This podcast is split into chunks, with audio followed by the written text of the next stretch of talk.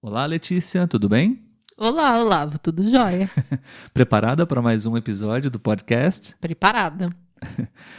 Sejam bem-vindos, pessoal, a mais um episódio do podcast Português para Fora. Como vocês já escutaram, eu sou o Olavo. E eu sou a Letícia. Nós somos um casal brasileiro e produzimos conteúdos, dicas de português, entre diversas outras coisas também, para estudantes estrangeiros que estão aprendendo português. Seja muito bem-vindo. Se você está nos visitando pela primeira vez, seja mais que bem-vindo. Isso aí. No episódio de hoje, nós vamos falar sobre o passado, Letícia.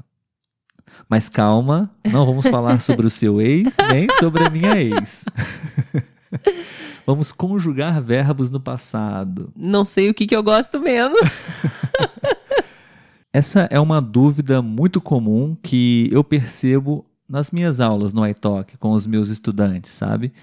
É, eles têm uma certa dúvida quando vão conjugar alguns verbos no passado, normalmente quando estão contando alguma história, algo que aconteceu com eles, e então eles têm uma certa dúvida porque nós temos basicamente duas maneiras de conjugar os verbos no passado, né? Você sabe quais são? Ai, meu Deus, eu prefiro que você fale. Ok. É, nós temos é, a maneira mais simples, que é o passado simples, mas na verdade nós temos o nome, a identificação pretérito perfeito.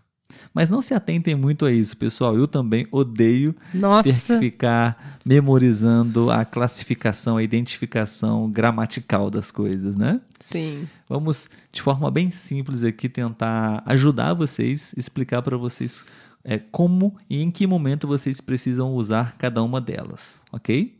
Então, no passado, pretérito perfeito é quando você está contando alguma coisa que aconteceu em um determinado momento específico no passado, apenas uma vez. E a segunda maneira que você tem para poder conjugar os verbos no passado é utilizando a conjugação no pretérito imperfeito. Mas o que é isso?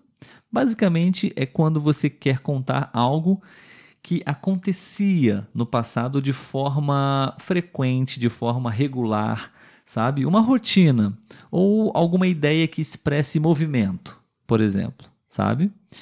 Não apenas uma vez, várias vezes. Vamos aos exemplos para ficar mais fácil? Vamos tentar.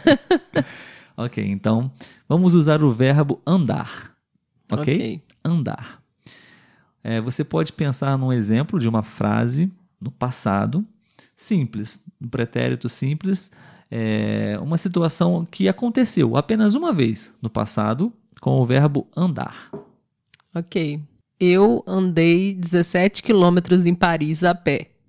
Beleza, muito bom. E é verdade. Aconteceu realmente, né? Aham. Eu andei 17 quilômetros em Paris. Isso aí. é, aconteceu uma vez. Então você vai- Nossa, você vai usar o verbo andei, sim. né? Agora, o mesmo exemplo, Letícia, é, durante a nossa viagem, nós Uhum. fizemos isso algumas vezes, Sim. não? Então, você pode pensar numa frase, num exemplo, agora utilizando o pretérito imperfeito, é, expressando a ideia de que nós fazíamos isso várias vezes durante Sim. a viagem. Eu andava por vários lugares, por várias cidades a pé. Muito bom, excelente. Isso aí. Ou até mesmo a mesma frase poderíamos falar. Eu andava 17 quilômetros em Paris Uhum. todos os dias. Sim, caso fosse todos os dias, né? Sim, se Como fosse foi um uma... só. Exato. Se fosse uma rotina, todos os dias você acordava e caminhava 17 quilômetros, você usaria Sim. esse tempo verbal. Eu andava 17 quilômetros todos os dias. Sim. Porém, como foi apenas uma vez, né? Você vai utilizar o verbo no passado simples. Sim. Eu andei. Então temos essa terminação, né? Ava. Isso. É muito comum em vários verbos. Por exemplo, andava, Cantava, cantava, brincava. brincava. Claro que no português temos inúmeras exceções, mas é, essa terminação é muito comum. Então você pode utilizá-la como base, como referência em alguns verbos, ok? Sim. Vamos dar um outro exemplo agora, Letícia, com outro tipo de verbo, ok? Porque esses exemplos que nós acabamos de falar foram com verbos terminados em ar: Sim. andar, brincar, cantar. Então, no passado, essas terminações seriam ava: andava, brincava, cantava, né? Isso. Mas também temos verbos que terminam com er e ir, né? Sim. Por exemplo, correr. Uhum. Um outro exemplo, vamos lá. O verbo correr no passado, simples, pretérito perfeito, uma vez só. Eu corri por aquelas ruas. Eu corri por aquelas ruas, Sim. perfeito. E como nós conjugamos eh, no passado de forma contínua ou de forma frequente e regular? Eu corria todos os dias para pegar o ônibus.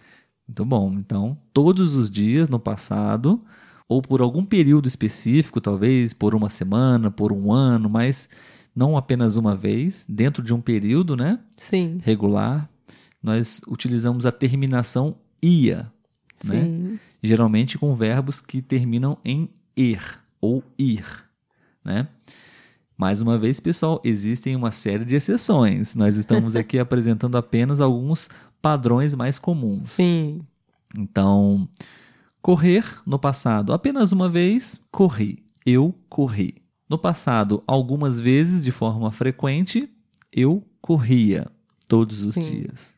Certo? Certo. Agora, Letícia, para terminar, vamos eh, pensar em mais um exemplo agora, com algum verbo que termine com ir. E vamos tentar usar outros pronomes pessoais também, como Sim. ela, como nós e como eles também. Você pode pensar em um verbo que termine com ir. Dormir. Eu também pensei nesse verbo. Porque a gente gosta. dormir. No passado, apenas uma vez. Vamos usar os principais pronomes, ok? E não podemos deixar de utilizar você e a gente, que é muito usado no dia a dia e nós não aprendemos assim na escola, né? Quando conjugamos verbos. Sim. O agente seria referente ao nós, né? Isso. E aí, para né, uma dica para vocês, apesar de ser o nós, nós não vamos conjugar no plural. Nós conjugamos o verbo, né, o que acompanha ele, no singular. Isso aí. O mesmo do ele e do ela, Sim, podemos dizer, né? Sim. Então vamos lá. Dormir. Eu, Dormi, você, dormiu, ele, dormiu, nós, dormimos, a gente, dormiu, eles, dormiram. Muito bem. Então temos essa terminação muito comum em verbos que terminam com ir no passado, né? Sim. Dormiu, ele dormiu, você dormiu. Ah, e na terceira pessoa do plural, eles dormiram. Sim. Né? E agora no passado contínuo, Letícia. Naquele passado que acontecia várias vezes essa ação, por exemplo. Beleza? Beleza. Eu Dormia, dormia. Você dormia, dormia. Ela dormia, dormia. Nós, dormíamos. muito bom, muito bom. Um acento forte, né? Sim. Dormíamos. A gente Dormia, dormia. E eles dormiam. dormiam. Isso aí.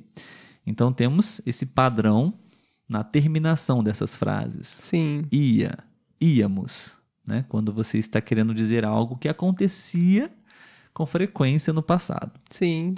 Talvez esse episódio possa ter ficado um pouco complicado, mas a língua portuguesa é complicada. É complicado até pra gente. Existem regras e, na verdade, o que eu gosto muito de sugerir é que você não fique preso às regras, apenas pratique. Pratique, aprenda, revise e assim você vai naturalmente, pouco a pouco, se acostumando com cada conjugação de verbos, especialmente, que é o tema desse episódio. Isso aí. Muito obrigado, pessoal, por terem escutado mais esse episódio. Se por acaso você tem alguma dúvida sobre isso, pode nos enviar uma mensagem, pode deixar o seu comentário nas redes sociais ou até mesmo no YouTube. Estamos sempre por lá. Letícia, muito obrigado pela sua ajuda. De e nada. Até o próximo. Tchau, tchau. Tchau, Letícia. Tchau, Olavo.